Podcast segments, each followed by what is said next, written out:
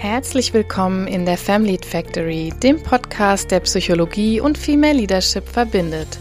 Mein Name ist Silke Rouge, ich bin Psychotherapeutin und Coach und ich möchte dir helfen, dich selbst besser zu verstehen, damit du mit einer guten Lebensqualität in Führung gehen kannst.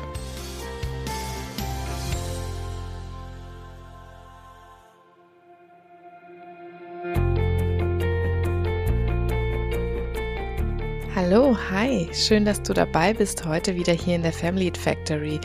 Ja, es geht heute um ein Thema, das mich persönlich sehr berührt und bewegt hat und es auch noch immer tut, muss ich sagen. Denn ich fühle mich so ein bisschen wie eine Betroffene, wenn ich das mal so in Anführungsstrichen sagen soll. Obwohl es hier gar nicht um was Schlimmes geht, das werdet ihr auch hoffentlich am Ende genauso sehen. Es geht um vielbegabte Multitalente. Ja, jetzt würden viele, zumindest in Deutschland, schon sagen, wie kann sie von sich selbst behaupten, sie ist eine Betroffene, wenn es um Vielbegabung und um Multitalente geht. Das ist ja doch ein bisschen eingebildet und arrogant. Ich hoffe, dass ihr das nicht so seht und äh, im Verlauf des Podcasts wird hoffentlich auch noch klar, wie das Ganze zu verstehen ist. Auf jeden Fall habt ihr vielleicht alle schon mal so den Ausspruch gehört, äh, ja, finde deinen Stil oder Sprüche wie Schuster, bleib bei deinen Leisten. Vielleicht hast du dir auch schon mal die Frage gestellt, so, was sind eigentlich meine Talente? Wo ist der rote Faden in meinem Leben sozusagen? Was macht mich persönlich eigentlich aus? Wo geht mein Interesse hin? Wo geht meine Berufung hin? Vielleicht auch. Wir haben uns hier ja letzte Folge über Visionen unterhalten. Also in diesem Zusammenhang ist es für manche Menschen, und ich schließe mich da total ein, richtig, richtig schwer zu sagen, ja, was ist eigentlich so mein roter Faden? Was ist eigentlich so mein Talent? Was ist eigentlich so meine Expertise? Was ist meine Kernbegabung vielleicht auch? Viele Leute in unserem Umfeld, die wir erleben, die haben einen solchen scheinbaren roten Faden oder so eine Kernbegabung, so eine Berufung. Und vielleicht habt ihr euch eben auch öfters schon mal die Frage gestellt, was das so bei euch ist bei manchen führt das dann richtig zu Unbehagen und so einem Gefühl des komisch oder Andersseins, vielleicht auch sogar Falschseins, wenn sie diesen roten Faden oder wenn sie diese Kernbegabung so bei sich gar nicht ausmachen können. Ich habe eben auch dazu gehört und deswegen ist es mir so ein Anliegen, diese heutige Folge hier zu teilen. Und wenn du dich irgendwie in diesen Fragen, in diesem Denkansatz oder in diesem, was dich vielleicht beschäftigt, wiedererkennst, dann bist du hier auf jeden Fall schon mal gar nicht so falsch. Im Großen und Ganzen geht es immer wieder um das Gleiche, nämlich um eine Einschätzung ja unseres eigenen Verhaltensstils oder unserer eigenen Interessen hinzubekommen. Und ich muss sagen, mich persönlich hat das schon oft ziemlich unter Druck gebracht im Leben äh, oder zumindest sehr zum Nachdenken. Also ich will heute mal über dieses Thema Vielbegabung eben sprechen. Vielbegabung und Vielseitigkeit habe ich das Ganze mal genannt. Und ich habe dazu drei Impulse mitgebracht, die dich hoffentlich gedanklich so ein bisschen anschubsen können und das Ganze vielleicht mal von einer ganz anderen Seite sehen zu können. Natürlich zapfe ich dazu auch wie immer die Psychologie ein bisschen an, denn aus dieser Ecke komme ich natürlich und die soll uns auch helfen oder sie kann uns vor allem auch helfen, wenn wir mit dieser Sache hadern oder wenn wir ähm, da so ein bisschen feststecken, das Ganze manchmal sehr verurteilen, wenn wir uns, ja, du wirst gleich noch einige Beispiele hören, die dir dann vielleicht mehr oder weniger bekannt vorkommen. Also wenn du dich in diesen, in diesen Denkstilen ähm, wiedererkennst, dann kann dir die Psychologie hier vielleicht so ein bisschen auch helfen, das Ganze für dich ein bisschen besser einzuordnen. Darum geht's mir auch vor allem in meinem ersten Punkt. Und da geht es um die Kohärenz. Also Kohärenz ist ja so etwas wie ein Zusammenhang, wie eine Abstimmung, wie eine Koordination. Psychologisch meint es oft auch sowas wie Nachvollziehbarkeit. Ähm, ich habe hier im Podcast schon einiges so zum Gehirn erzählt und genau wie unser Gehirn versuchen eben auch wir Menschen ein möglichst kohärentes Bild abzugeben. Also wir kriegen von klein auf erzählt, Mädchen machen das, Jungs das oder du bist so und deine Schwester ist so zum Beispiel. Prinzipiell ist das okay und auch natürlich, denn das ist ja auch irgendwie identitätsstiftend. Ne? Und jetzt ist es so, dass ein Kind oder wir auch als Kind etwas ausprobiert haben und das führt entweder zu positiven Konsequenzen, es wird belohnt, beklatscht, verstärkt, ähm, führt zu Erfolg und so weiter, oder das hat negative Konsequenzen, sprich es wird kritisiert, abgewertet, mit blöden Kommentaren belegt oder wir haben keinen Erfolg mit den Sachen, die wir probieren. Und dann formen sich Einstellungen dazu. Allzu oft werden aber Einstellungen auch einfach bloß übernommen.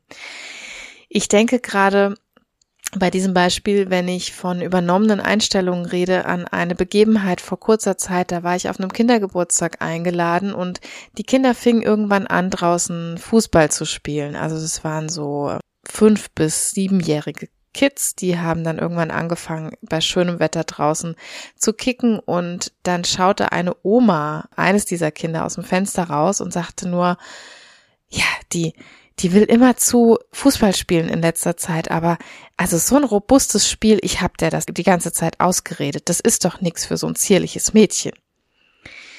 Ja, und da wird natürlich die Einstellung transportiert, robustes Spiel ist nichts für zierliche Mädchen. Da habe ich schon ein sehr großes Fragezeichen innerlich dran gemacht und habe gedacht, Mensch, wie schade, ne, wenn sie doch so gerne Fußball spielt. Und wenn das doch anscheinend so eine Passion für sie ist, das für sich als Spiel entdeckt zu haben, was ihr Spaß macht. Aber das ist genauso, was ich meinte. Also, dass das eine Konsequenz hat, dass das ein Kommentar und immer wieder auch ähm, so unbewusste Signale nach sich zieht. Und so kommen wir eben auch zu Einstellungen. Sprich, äh, wir Menschen jetzt mal egal ob Mann oder Frau oder auch etwas dazwischen, wir kriegen Probleme mit dem Kohärenzgefühl wenn wir Eigenschaften oder Tätigkeiten ausführen, die vermeintlich so nicht zusammenpassen. Ne? Also zum Beispiel das Mädchen, das Judo oder Fußball lernen will, die Pfarrerin, die High Heels trägt, der Bankkaufmann, der in der Rockband singt oder, oder, oder. Und so ist es nicht nur, wenn wir auf andere schauen, sondern so ist es eben auch dann bei uns selbst. Also spätestens ab der Pubertät versuchen wir ständig sozusagen Kohärenz herzustellen.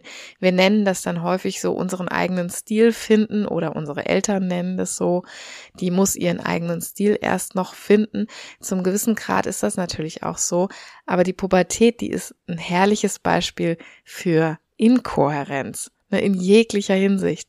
Die Optik, die passt oft nicht zu den geistigen und emotionalen Fähigkeiten. Die Beine, die passen nicht zum Rest des Körpers. Also sprich, die ganze Statur eines Menschen ist häufig inkohärent, so in der Jugend und Adoleszenz.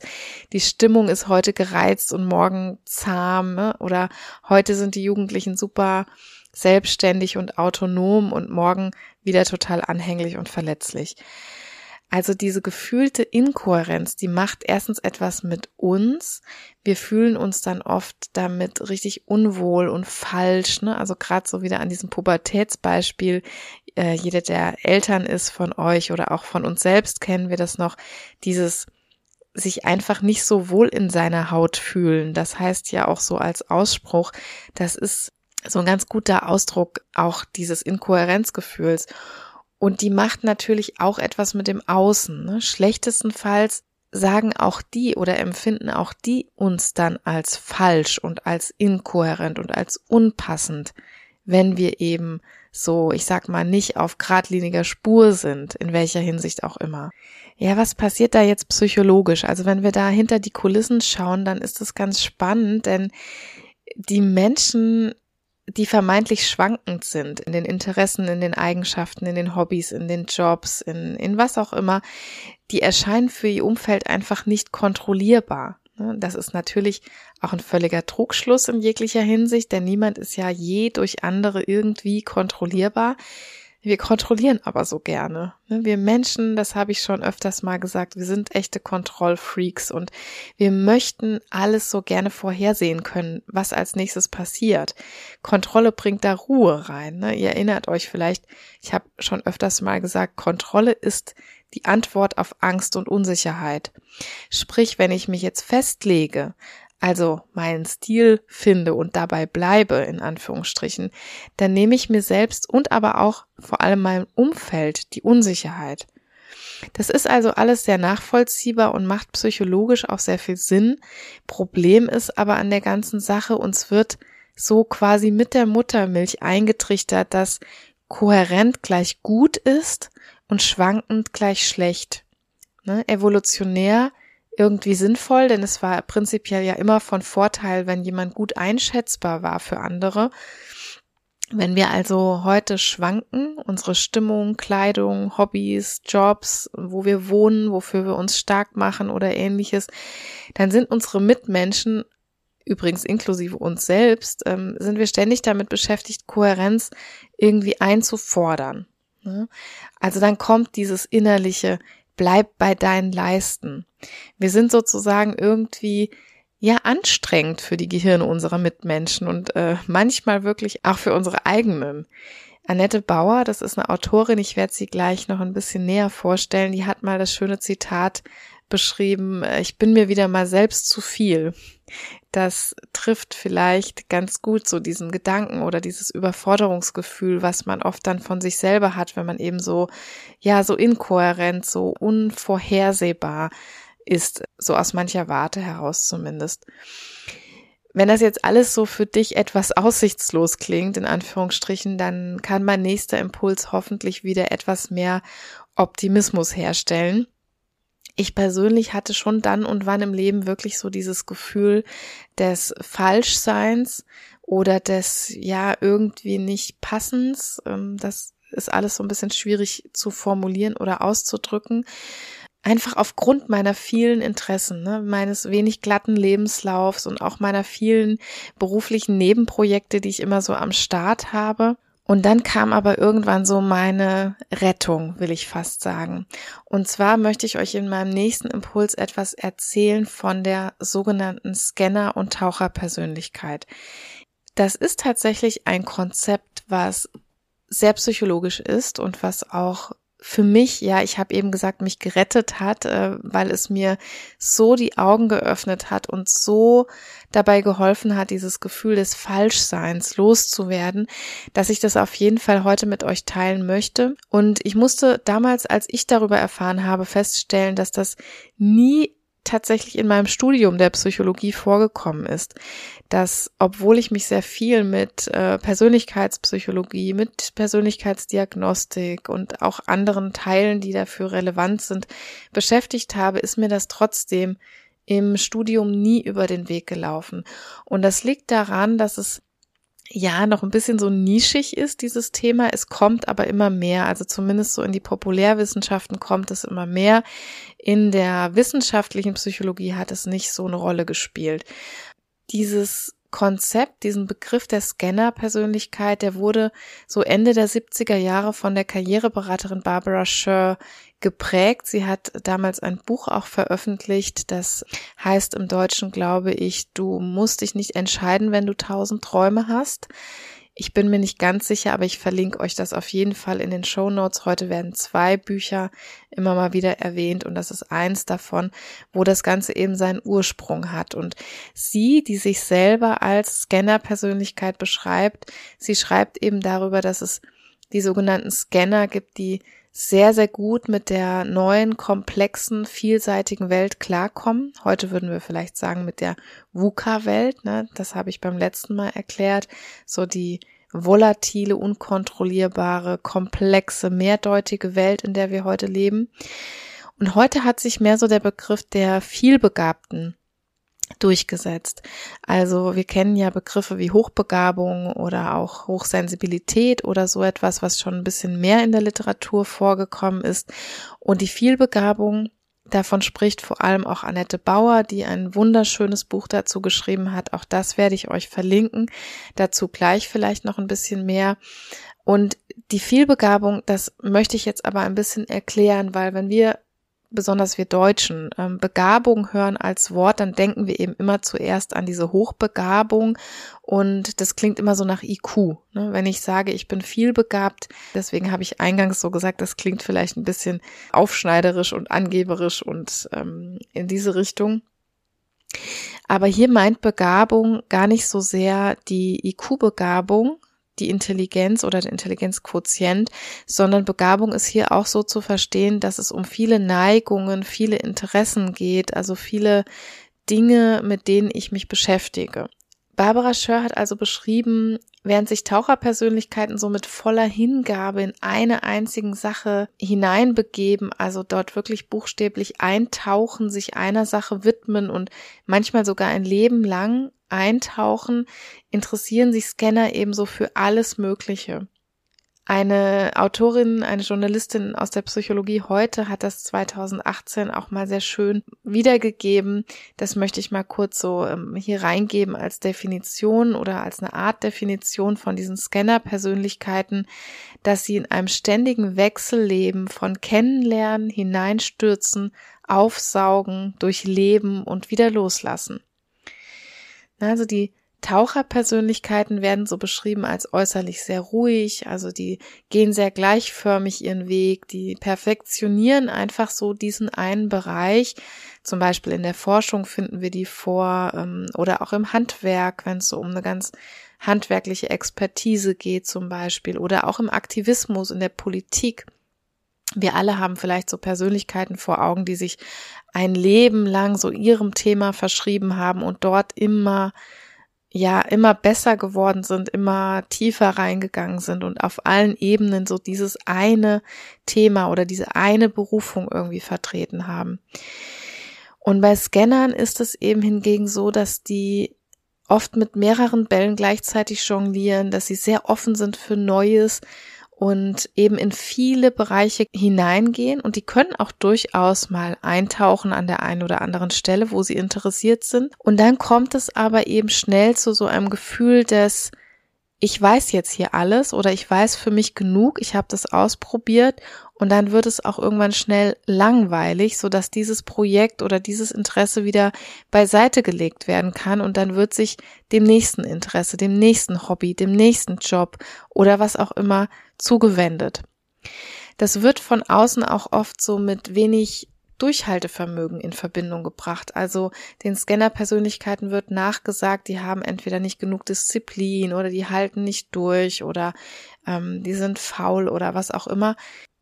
Persönlich muss ich dazu sagen, weil, also ich habe eben schon angedeutet, ich ähm, bin definitiv ein Scanner, definitiv. Da gibt's überhaupt gar keinen Zweifel nach dem, was ich jetzt alles über diese Persönlichkeitstypen, ja, es ist letztendlich eine Typologie, weiß, dass wir einfach Langeweile total hassen. Ne? Monotonie und Langeweile ist was ganz aversives und kann schlecht ausgehalten werden, so dass man sich dann wieder dem nächsten und nächsten und nächsten Projekt oder Interesse oder Hobby oder Job äh, widmet.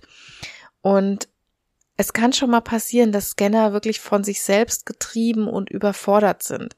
Also genau aus diesem Grund und weil solche Menschen dann auch prinzipiell Burnout gefährdet sind, hat Annette Bauer eben ein tolles Buch dazu geschrieben, wie sich Scanner-Persönlichkeiten ja selbst besser wertschätzen und auch schützen können. Ich verlinke das auch nochmal, das heißt vielbegabte Multitalente Tausendsasser und es ist ein Achtsamkeitsbuch. Also sie hat, äh, sie beschreibt sich selber auch als vielbegabte beziehungsweise als Scanner-Persönlichkeit, hat sehr, sehr tolle Einblicke, wie ich finde, in diesem leicht lesbaren Buch, auch für Laien sehr gut lesbaren Buch veröffentlicht. Und es ist ein bisschen zweigeteilt. Es ist einerseits ein Buch, in dem Scanner und Taucherpersönlichkeit, besonders eben die Scanner, sehr ausführlich beschrieben werden mit all ihren Denkstilen und mit all ihren Fähigkeiten, aber auch Problemen, auch Stolpersteinen. Und gleichermaßen ist es ein Achtsamkeitsbuch, was Hilfe zur Selbsthilfe bieten soll und ein Anker dafür bieten soll, wie man eben nicht ins Burnout schlittert, sondern auch als Scanner, wenn man mit vielen, vielen Bällen jongliert, durch das Mindset der Achtsamkeit sozusagen besser durchs Leben kommt oder mehr in Balance durchs Leben kommt. Sehr, sehr lesenswert. Also auch ähm, wenn man schon ein bisschen was zu dem Thema weiß, ist es trotzdem eine sehr, sehr empfehlenswerte Lektüre. Ja, also ich weiß nicht, ob ihr euch in diesem Konzept irgendwo wiedererkennt, wenn ihr diese Anfangsfragen für euch vielleicht bejahen konntet. Mir ist es jedenfalls damals so gegangen. Also ich bin, wie gesagt, definitiv ein Scanner.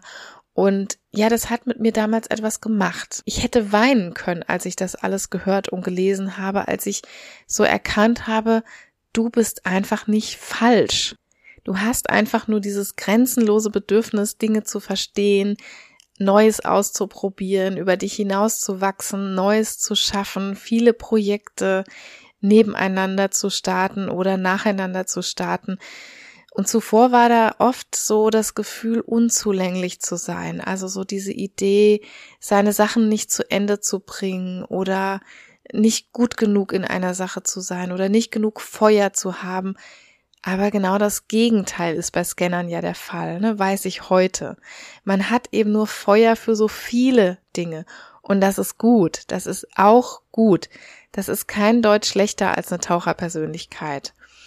Ähm, ja, jetzt habt ihr vielleicht einiges über diese Typologie, über dieses Scanner- und Taucherdasein gehört und eigentlich bin ich wirklich nicht so sehr der Fan von solchen Schubladen, gerade wenn es um Persönlichkeitsstile oder Persönlichkeitstypen geht, da mache ich wirklich immer ein sehr skeptisches Fragezeichen dran.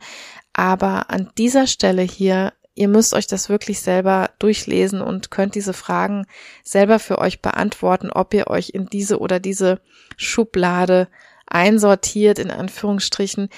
Ich persönlich muss sagen, dass ich mich dort so zu 100 Prozent wiedererkannt habe, dass ich für mich, aber das muss nicht für jeden von euch gelten, ich für mich kann sagen, ich passe zu 0 Prozent in die äh, Taucherschublade und ich passe zu 100 Prozent in die Scannerschublade. Und ähm, ja, in meinem dritten Impuls jetzt, da geht's mir nochmal darum, eben eine Lanze zu brechen, wirklich für diese Vielseitigkeit, für ein Konzept von Diversität, aber auf allen Ebenen. Also das ist nicht zuletzt auch super relevant für uns als Leaderin, als Unternehmerin und als Angestellte im Job. Ne? In den Impulsen eins bis zwei, da ging es ja hauptsächlich so um die Vielseitigkeit von mir als Individuum es ging darum, so wie wir selbst nicht immer so altglatt sind und dass wir nicht so geradlinig vielleicht sind, wie das immer so vom Außen gewünscht wird. Aber auf unsere Unternehmen geblickt, da bringt es uns ja auch wahnsinnig viel, wenn wir uns divers aufstellen. Wir wissen das heute und es hat auch schon Einzug gehalten zum Glück in unsere Unternehmen. Es gibt sogar in den Unternehmen heute schon Manager für Diversity and Inclusion, äh, wie sich das dann meistens nennt.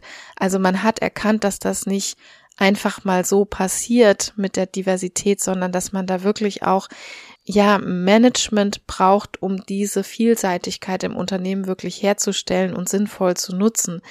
Es ist eben kein Fluch, sondern ein Segen, dass wir alle so unterschiedlich sind.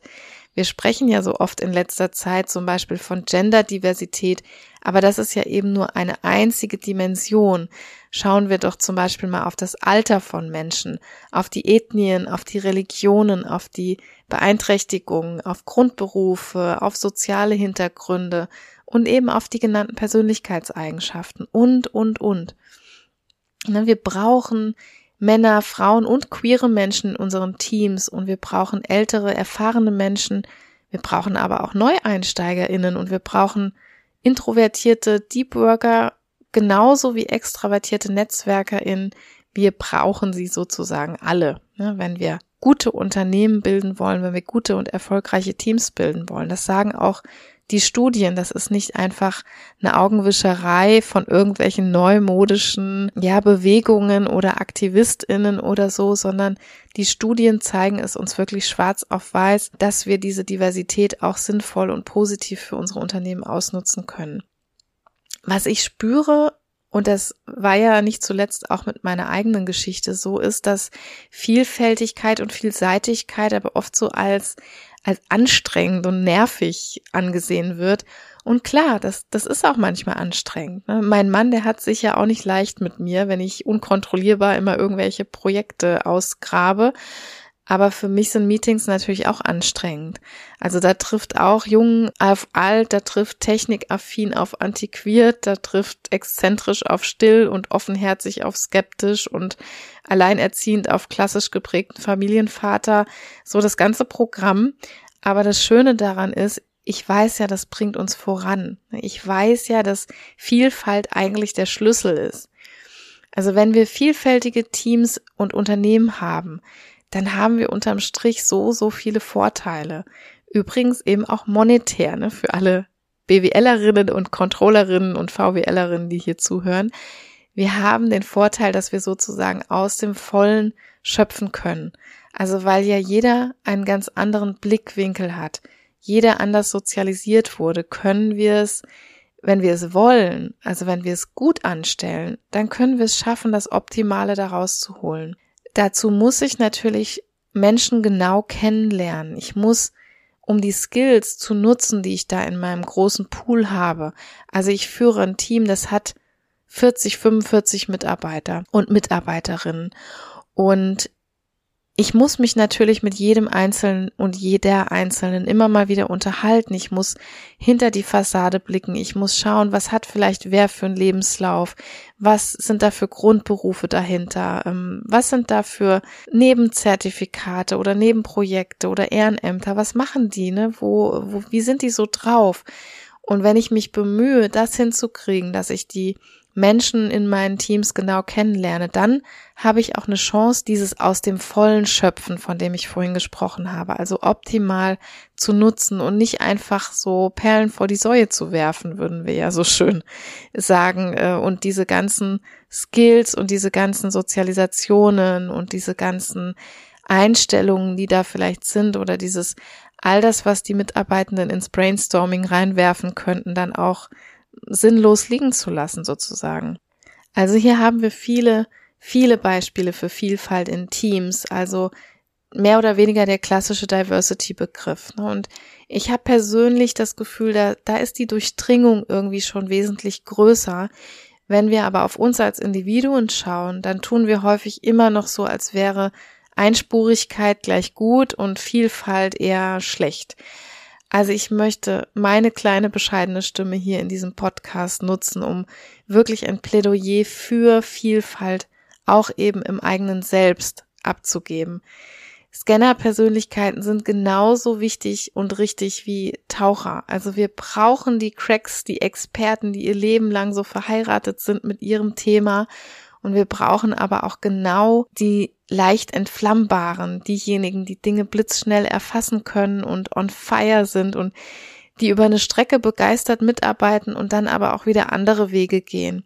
Und wenn ihr jetzt so jemand seid, der sich darin wiedererkennt, vielleicht besonders in dieser Scanner-Persönlichkeit oder in dieser Vielbegabung, in diesen Multitalenten, wenn ihr so jemand seid, dann wünsche ich euch wirklich das einzig Wichtige in diesem Thema, nämlich Akzeptanz im Außen, dass Menschen euch genauso wertvoll finden wie eben die Taucher, wie die Experten, die äh, eintauchen und dann so total die Freaks auf einem Gebiet werden, dass sie euch so akzeptieren wie diese Menschen und dass sie eure Potenziale auch akzeptieren. Und ich wünsche euch selbst, dass ihr euch noch viel mehr akzeptiert.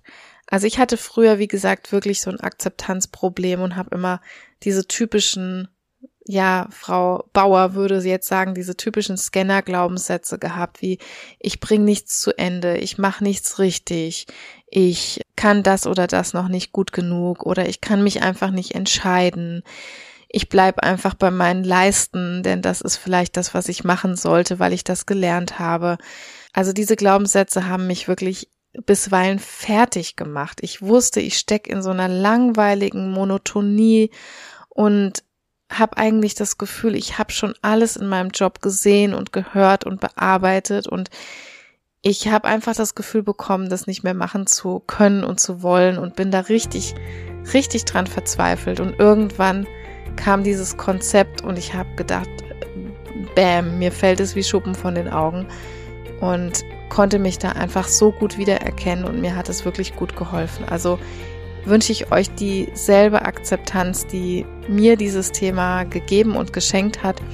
Und ich hoffe, dass ihr vielleicht mit diesem Podcast hier, vielleicht aber auch mit noch einer weiterführenden Lektüre auch zu ganz viel Selbstakzeptanz finden könnt, wenn ihr vielbegabte Multitalente, Tausendsasser oder Scanner-Persönlichkeiten seid. Habt Mut zur Vielfalt. Ja, und mit diesem schönen Schlusswort möchte ich dann auch heute tatsächlich Schluss machen. Bei all der Liebe zur Kohärenz von innen und von außen, die wir in unserem Leben und in unserem Gehirn tragen, sollten wir den Mut zur Vielfalt behalten und auch, äh, wenn nötig, neu erwerben. Macht Werbung dafür und wenn ihr jemanden kennt, der von diesem Podcast profitieren kann, dann wünsche ich mir sehr, dass ihr den Podcast teilt. Bewertet ihn auch gerne, lasst mir gerne fünf Sterne da. Dann erfährt dieser Podcast noch mehr Sichtbarkeit und Verbreitung. Danke euch dafür, für diese Minuten, die ihr dafür vielleicht erübrigt. Ja, nächsten Montag hören wir uns wieder hier in der Family Factory mit einem hoffentlich ebenso spannenden Thema. Ich weiß noch nicht so genau, was dran sein wird, aber es wird wieder aus dem Bereich Karriere oder Female Leadership oder New Work sein. Darauf könnt ihr euch verlassen. Bis nächsten Montag. Ich freue mich auf euch. Tschüss.